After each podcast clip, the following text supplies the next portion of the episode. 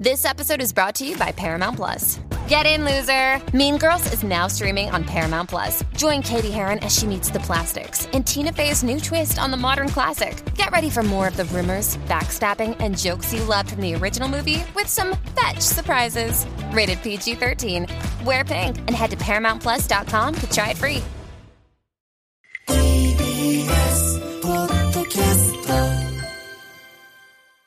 カリフォルニア在住の映画評論家町山智博さんに海外の映画やカルチャーを語っていただくアメリカ流れ物のコーナーです。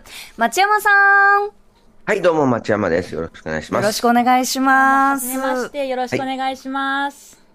あ、はい、よろしくお願いします。はじめそうまして。なんです。今日は急にすいません。あの、はいデカミちゃんが、はい、えっ、と、ちはいょっとお休みで、はいえーキニマンス塚本二木さんという方が、はいあの、ご一緒に、はい。どうも、町山さんの、あの、ラジオも、えー、X も、はい、いつも拝見しております。あありがとうございます。あのお願いします、お、お父さん、スコットランドのあ方ですよね。はい、スコットランドとイギリス系のニュージーランド人なんですけど、あー私もニュージーランドに14年ぐらい、えー住んでました。はいはいはいあ、そうなんです。キニマンスケって、あれですよね、スコットランドの貴族ですよね。なんかそういう話は聞いたことあるんですけれど、もうあの、はいひいひいひいひいひいひいおばあちゃんおじいちゃんぐらいのあの話なんで、あの、私はあまりこう、貴族っぽい感じがしなくて、ちょっと残念です。はい。あえてこれはスコットランドずっと行ってうろうろしてたんで、はい。あ、はい。えで、あの、キニマンスケというね、あの、もう本当に、あの、王家、王家じゃない、ごめんなさい、貴族がいほん、ちょっとその話詳しく聞きたい。もしかしたら二私の、木さん、貴族だったんですね。実はお姫様だったのかもあ。ら、今日あの、ね二人ともハロウィンの仮装で、ニキさんは、えっ、と、イケイケの勘違いしたピはいパリピ。パリピ、え私はレコヤの店員のギャルっていう仮装をやっております。は いそうなんです。。あ、ハロウィンなんだ。あ、そうなんです。今日10月31日でハロウィンでございます。そっかそっか、こっちは明日になるんですね。あそうなんですはいはい、アメリカ街。中ハロウィはいンモードで盛り上がってたりするんですか？こっち子供のね、遊びなんで、ハロウィンは、大人ばっかりやってるのは、あの、日本だけですよ。ちょっと恥ずかしいですね。ね。ハロウィンは大人は、はいあの、夜のベッドでハロウィンをするんですよ、アメリカは。どういうことですか？どういうこと？はい。それ、ほっとってよかったのかな？そう。その時だけ奥さんがこうね、あの、看看護師さんの格好したりねサプ。ライズセクシーコスプレで仮装するっていう感じそう、ですかね。ポリ、ポリスのね、婦人喧嘩の格好したりするんですけど。なんでそういう時だけやっぱり職業とか、そのね、なんだろう、権力みたいなところに近づくんでしょうかね、人は。いや、まあね、いろんなのありますよ、それは。今ものすごいいいことポロッと言いましたね。ねえ。ということで、あの先週は、キラーズ・オブ・ザ・フラワームーンという、えースコセッシ監督の、えー3時間半の映画をご紹介いただきま時間した。半ですよ。いやー、でも面白かったです。私見てきました。はい。苦行ですよ、これね。苦3時間半行ですか？私いや、苦行。あ、苦行？ああ。映画館で3時間半ずっとおトイレ行かずに見たんですか？そうですね。なんか、そうですかあのー結構、その、始まる前にコーラをこう、ね、小さいサイズですけど飲んだので、えー途中お手洗い行くかなと思ったんですが、映画が面白くって、集中してたら3時間半経ってましたね。そうなんだ。はいなんかあの映画館でその休憩を挟んだりすると、結構問題になってお怒られてしまうっていうことがあるみたいですね、映画館側が。ね。いや、このキラーズ・オブ・あの、ザ・フラワームを作った、えーまあ、マーティン・スコセッシが休憩入れるなって怒ってるというね。うん。こんな長くすんなよと思いますけどね、ね私すっごいあの先週のね、お話、あの、ラジオで聞いて、あ、あの、はいキラーズ・オブ・ザ・フラワームーン、すごい見たいなって思ったんですよ。見たいんだけど、はいちょっと覚悟が必要かなって感じもします。結構辛いですよね、内容がね。そうですね。長さだけじゃなくて。こう、実際にあった事件ですけど、まあ、1920年代のアメリカのオクラホマ州で、あの、石油が出まして、その、オセージ族という、まあ、いわゆるインディアンと言われている先住民の人たち、大金持ちになっちゃうんですね。で、その金が、を横取りしようとして、結婚して、えーその一族を殺そうとする。っていうか、実際に殺した事件ですね。うんなんかすごくこう差別をと歴史を扱った映画で辛い映画ではあるんですが、そのはいやっぱり家父長制に翻弄される男性の弱さっていうものを描いた映画でもあって、やっぱり、はいあと私は見感じまさにその通りですよですけどなんかっていうのはうんアメリカ先住民は、過母長制なんです。あ、そうか、そうですよね。はい。でこの映画は実際は家父長制対過母長制の戦いの間にディカプリオが挟まれて、あんなすごいずっと口への字に曲げてのたうち回ってるんですよ。うん、への字でしたね。ねえ。でもね、この映画ね、ちょっとね、実はすごくね、僕ね、あの、あっと思ったところがあって、はい。えーディカプリオはまあ、ああいう形で自分の奥さんに毒を盛るってすごい状況になっていくわけですけども、はい。で、彼はまあ終身刑になっちゃうんですよ。うん。ね、奥さんの家族も殺しちゃったしね。えで、まあ、老人になって70過ぎぐらいで刑務所出てるんです、実際は。映画の中には出てこないですから、これは全然ネタバレじゃないんですけど、ええ。実際の話で。その後、まあ、奥さん亡くなってるんですけど、自分の息子に会いに行ってるんですよ。で、その息子は、まあ、自分のお母さんを殺そうとした自分の父親を、どうする、どうしたと思います？拒絶したんですか？受け入れたんですよ受。け入れたの？許したみたいですね。想像できない。なんかねこういう、ま、孫おお孫さんがいて、それをそうそう証言してるんですよ。そうなんですね。はい。お孫さんはなんと僕と同い年の61歳でしたけど、はい。今、アメリカではこういう、その、まあ、人種差別問題とか、家父長制の問題っていうこと、すごく、まあ、アメリカに限らずですけれど、こう、いろいろ注目されていて、だから、こう、はいこのキラーズ・オブ・ザ・フラワームーン、先週、あの、ご紹介してくださった作品も、はい結構注目度高いんですかね？はい。まあ、これ多分アカデミー賞に絡んでくると思いますね。じゃあ、はい。ちょっとはい3 3時間半ですけどね。ですけど、ます。あの、私はすごい今年、その見た映画の中でも、その数本のうちに入るぐらい好きな映画でした。はい。はい。歴史に残る映画だと思います。はいということでね、今日はね、はい。ちょっとね、えー、またちょっとお重いっていうか、まあ結構大変な映画なんですけども、えー僕は君たちを憎まないことにしたという、えータイトルのね、フランス映画です。はいご紹介するの。で、来週11月10日に公開なんですが、テロについての映画なんですよ。はい。はい。で、今ね、そう、今だからテレビで毎日ね、アメリカでやってるのが、その、まあ、パレスチナでイスラエルに対して、えーテロを起こしたのがハマスというね、過激派グループで、えーそれに対してイスラエルが報復としてですね、そのパレスチナ人の人たちが住んでいる、まあ、壁の中にギャザ地区っていうのがあって、はい壁に押し込められてるんですけど、パレスチナの人たちはイスラエルの国の中でね。で、そこにもう毎日のようにミサイルを撃ち込んでるんですね、イスラエル軍が。で、子供がまあ、どんどん死んでって、要するに子供も奥さんも、あのーみんなその壁の中にいるんで、ミサイル撃ち込めば、あの、必然的に子供が死んじゃうんですよね。で、もう3000人ぐらい子供が亡くなってるらしいんですよ。もう嫌だ。で、最初ハマスが千何何百人かの、まあ、イスラエル人を殺したんですけど、テロで。もうそれをはるかに上回る報復を受けてて、で、逃げ場はないんですよ。壁の中だから本当にひどいですよ本当ね。にね。でね、人もう戦争犯罪ですよね、そうですねこれ。そうなんですよ。土曜日ね、サンフランシスコでデモがあったんで、反対の。はい。で、行ったんですけども、もやっぱり反対してる人たちは、その、イスラエルに親戚も住んでるようなユダヤ系の人たちも反対してるんですよ。とにかくこれはその、ナチス、ドイツにによって、そのまあ、ユダヤ人の虐殺があったんですけど、うん。それと同じことを、そのパレスチナ人に対してやっていいのかと。うーん。で、パレスチナの人は虐殺してないですからね、いうんイスラエルの人をね。うんまあし、しましたけども、ちょっとテロでね。規模が違いますよね。規模が違うんですよね。それ逃げら、逃げ場はないんでね、収容所と同じなんで、ガザ地区っていうのは。で、もともとパレスチナの人たちが住んでたとこだしね、そのイスラエルは。だから、まあ本当にユダヤ系の人たちもものすごく怒ってて、でも止まらない状態なんですよね。で、ちょうどね、えっ、と、この、僕は君たちを憎まないことにしたっていう映画は、はい。えーまあ偶然こう、今公開されるんですけれども、はい。えー2015年にフランスであった、その、同時多発テロで、奥さんを殺されてしまった、えー男の、まあ、話なんですね。実話なんですね。実話なんです。はいはい。で、これがね、またね、非常にもう、見てて辛いのは、主人公は、なんか映画費用がなんかやってる人なんですよ。家で。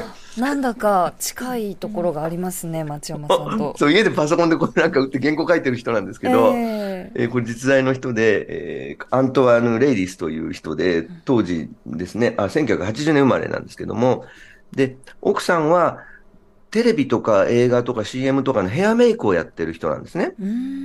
はい。エレーヌさんって人で、で、旦那がずっと家でこう、原稿書いてる間、奥さん、あの、勤めに出てて、で、息子がいて、1歳ちょっとの息子さんがいて、えーその、まあ、息子の面倒は旦那さんが見てるって、うちと同じじゃないかと思いましたけど、昔の昔のね。はい。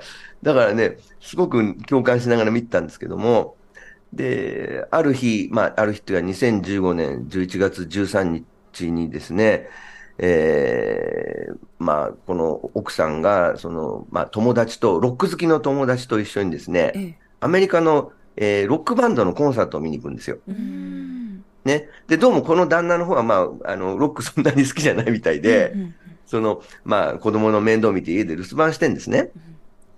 ところが、その、なんかよくわからない通知が携帯に入ってくるんですよ。はい。で、あれ？どうしたのかなと思ってると、もうサイレンが鳴り回るわけですね、パリで。うんそう、パリなんですよ、舞台は。言うの忘れましたが。はい。で、なんか、何が起こったんだっていうことでテレビをつけたら、サッカー場で無差別射撃が始まるんですよ。で、大変なことになってると。で、その奥さんが行ったコンサート会場でも銃撃があったらしいと。うわで、慌てて外へ出るともう戒厳令状態になって、警察とか軍隊が出てて身動きが取れないし、で、どこの病院にいるかもわからないんですよ、奥さんが。で、生きてるかもう死んでるかもわからないって感じで駆けずり回るんですけど、パリ中を。で、もう結局見つからなくて、で、翌日まで悶々としてるんですね。この旦那さんがね、アントワーヌが。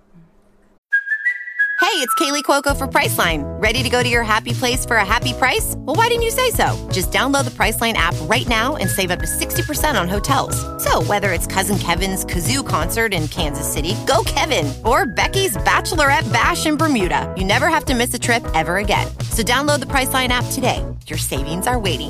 Go to your happy place for a happy price. Go to your happy price, Priceline.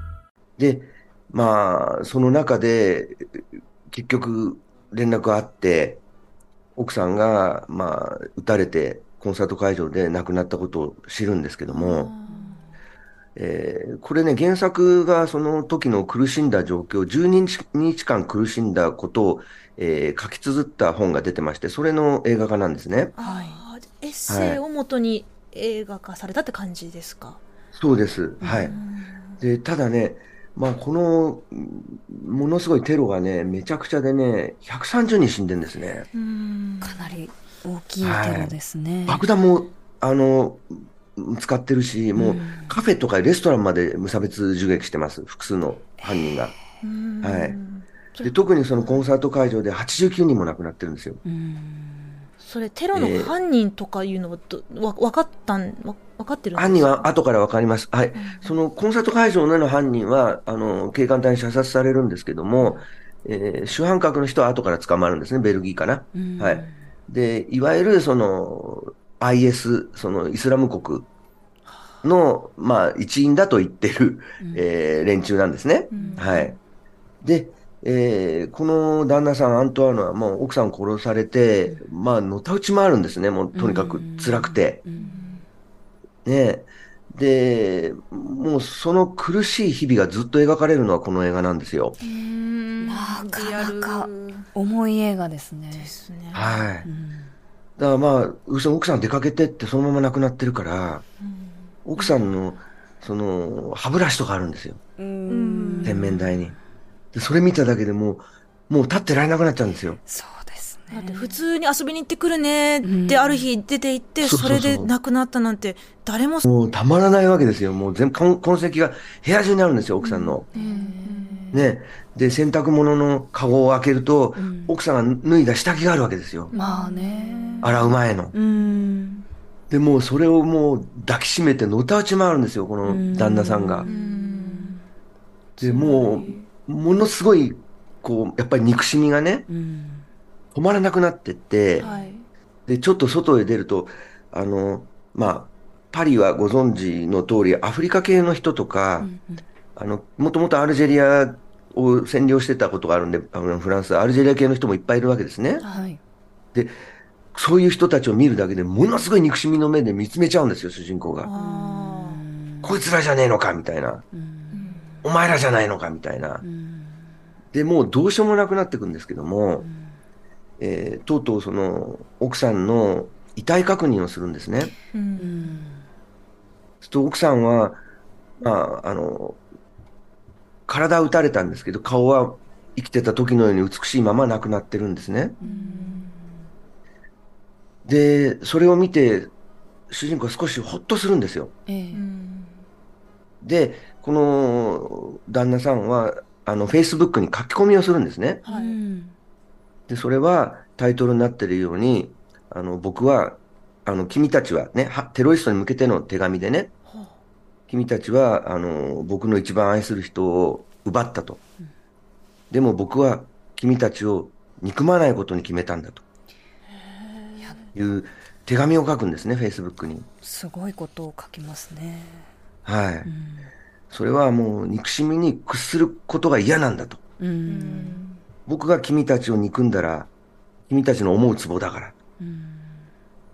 で、僕は君たちが望んだように憎しみの塊になって、ね、何の罪もない、その、まあ、アフリカ系の人たちとかを、イスラム系の人たちとかを憎しみの目で見たりもしたと。うんでもそういう君たちの企みには乗らないんだと。で、君たちに対する自分の戦いというのは、息子を幸せに育てることだと。で、息子が幸せになることで、君らは負けるんだと。で、僕と息子のつながりは、世界中のどんな軍隊よりも強いんだって書くんですね。なんかすごく人格者というか、うんうんなんかそんなことをこう思える人がいるんだっていうのが、ね。でも最初はやっぱりこうはい。もうく怒りとか悔しさとか、はい。そういうものにはい。苛まれていたんだけど、でもこれじゃいけないなって何かで気づいたんでしょうね。はい。うん。だから多分自分があまりにも辛いから、この憎しみと悲しみにとらわれたままだと生きていけないから、うん俺はそれに負けないんだっていう宣言みたいな感じなんですね。自分に言い聞かせてるんですね。はい。そうなんですよ。だから最初、あの、まあそれこそすごい人格者みたいな感じで、マスコミに取り上げられて、はい。こう、もうこの人は素晴らしいみたいな憎しみを超えていく、まあ、成人なんだみたいな扱いを受けるんですけども、全然そうじゃなくて、うんそうなったらいいなってことを書いてるだけなんで、この人は。そうね。切ないです、ね。その憎まないことにしたっていうのは許すっていうことと必ずしもつながらないと思うんですけど、そうですね。そういう、なんだ、い今ね、あの、まさにそのさっきパレスチナ、イスラエルの話されてましたけど、もう私たちが直接体験していなくても、いろんなところでこの、まあ、憎まないとか許すかどうかっていうテーマって、本当に世界中で溢れてますよね。そうなんですよ。で、また憎んでね、その、まあ、相手に対して報復をするということをすると、まさに彼らが望んでる、テロリストが望んでる戦争状態に突入していくわけですよね。そうですね。ともう、それは、それこそ思うツボなんですよ、連中の。うんだから彼はそうならないようにって思うんですけど、まあそう簡単にできないですよね。うん。で、もうやっぱりずっとイライラしっぱなしですよ、もう。うん。叫んで泣いて、んのたうち回って、じもうジタバタして、で、一番辛いのは息子なんですよ。はい。まだ1歳ちょっとだから、言葉もちゃんと喋れないですよ。うん。で、ママが帰ってこないっていうことがわからないんですよ。うん。で、絵本を読んであげるんですね、このお父さんが、アントワーヌが。そうすると、絵本を払って、この息息子が、ママ、ママって言うんですよ。パパじゃなくて、ママ読んでって言うんですよ。で、ママどうしたのって言うんですよ。で、一応説明しますよ。ママはちょっとあることで帰れなくなったんだと。いやー、辛い。もう、帰ってこないんだよって言っても、1歳半の息子がそんなことわからないですよ。ないですよね。ね。で、ママ、ママ、ママって言って、そうするとまあ、この旦那もイライラしてね、っぱり息子に怒鳴っちゃうんですよ。で、ねで、しかもね、これね、すごくね、僕がね、あの、身につまされたというかね、あの、家で子供と一緒にね、奥さん待ってると、奥さんが帰ってくる音がすると子供がドアに向かって走ってくるんですよ。あ何度も繰り返すんですよ、この息子が。ー。うーん。ママだっつって。うん。でもドア開かないんですよ。まあ、これは辛かった。えー、なんかもう話を聞いただけでちょっともう泣きそうになってきますもうですねもう辛すぎる。この状況からどうやって。この映画は進んでいくんだろうと思っちゃうんですね。そうなんでね、これね、とにかく途中で僕はっと気づいたんですけど、あれ？この1歳半の赤ちゃん、演技してると思ったんですよ。ええそっか。そうですよね。子役さんが出るってことですよね。そう。ママ、ママとか言ったりね、はい。泣いたりしてるんですけど、芝居ですよね、これね。そうですね。はい。これちょっとびっくりしたんで、インタビュー見たら、監督が、あの、えーオーディションで発見したええ、当時3歳の女の子が息子さんを演じてて、こはい。それで、状況、その場面場面の状況や心理を理解して演技してるんだって言ってるんですよ。えー、すごい3歳で。これちょっとすごいんで、天才ですね。これ、ゾエ・ヨリオちゃんっていう子なんですけども、これはちょっと、とんでもない天才が現れたと思いましたね。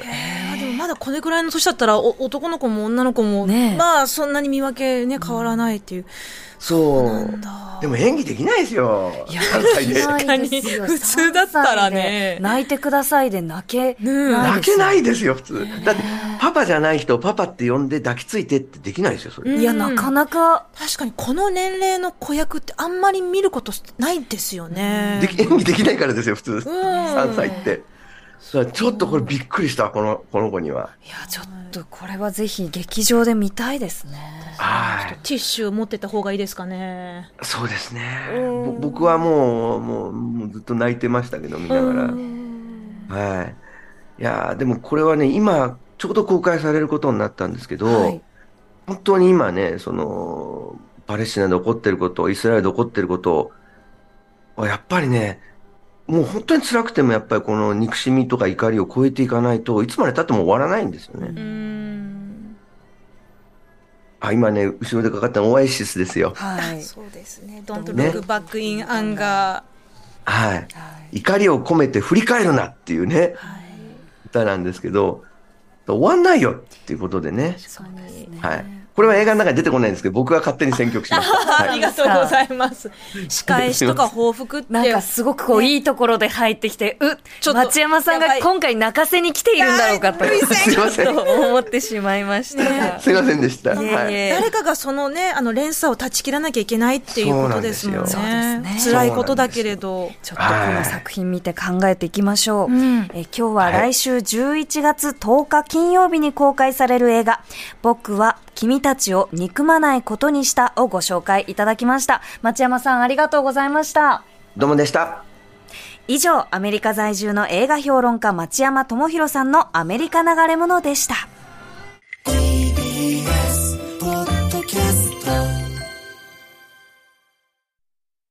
TBS ワシントン支局の樫本照之と涌井文明ですポッドキャスト番組「週刊アメリカ大統領選2024」では大統領選の最新の情勢やニュースを深掘り。現場取材のエピソードや舞台裏も紹介しています。毎週土曜日午前9時頃から配信です。